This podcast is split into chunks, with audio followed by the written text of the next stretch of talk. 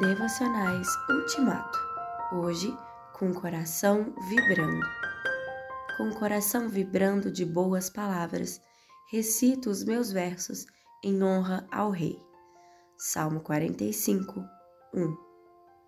Com o coração vibrando de boas palavras, assevera o salmista, recito os meus versos em honra ao Rei. Com o coração vibrando e não com o coração seco e frio, que não manifesta convicção, entusiasmo e ternura. Se não for com o coração vibrando, será da boca para fora, não de dentro para fora. Será então mera repetição e fria formalidade.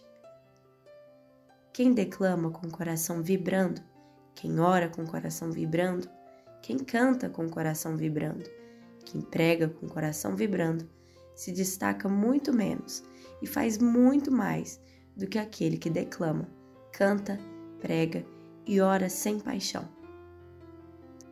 O que provoca e alimenta o transbordamento da alma é a quietude diante de Deus, a intimidade com Deus, a colocação continuada da palavra de Deus nas entranhas do ser, o acúmulo de convicções e certezas, a dispensa interior cada vez mais cheia, o amor inquieto que não quer ser represado, o aquecimento contínuo, os laços do amor, a erupção do fervor que não pode ser contido.